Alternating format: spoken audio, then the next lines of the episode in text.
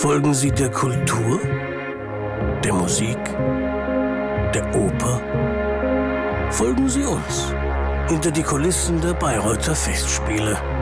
Viel Vergnügen wünscht die Hypo Vereinsbank.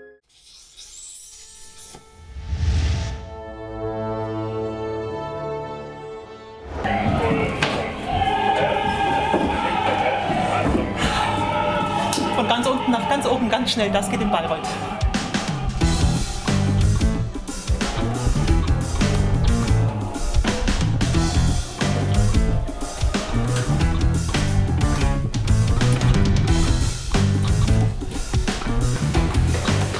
Für den Wachruf der Brangäne haben wir verschiedene Positionen ausprobiert. Ähm, Es war die Überlegung, ob ich auf der Bühne in einer Höhenposition bin oder an der, an der Seite im Portal.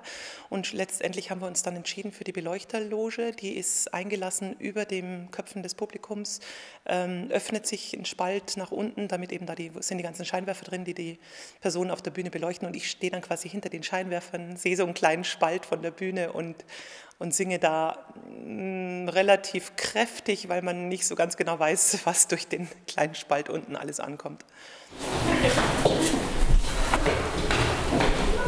Drei Minuten Pause und dann geht's nach oben. Jetzt dürft ihr nicht mit rein, weil es wird das Kleid gewechselt.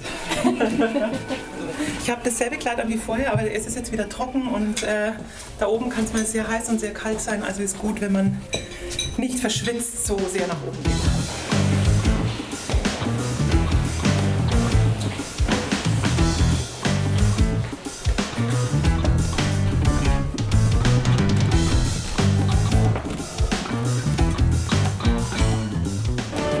Hilfe von Florian, einer musikalischen Assistentin. Falls ich Herrn Thielemann im Monitor nicht mehr erkennen sollte, dann wird er mir weiterhelfen. So, ab ins Gebälk.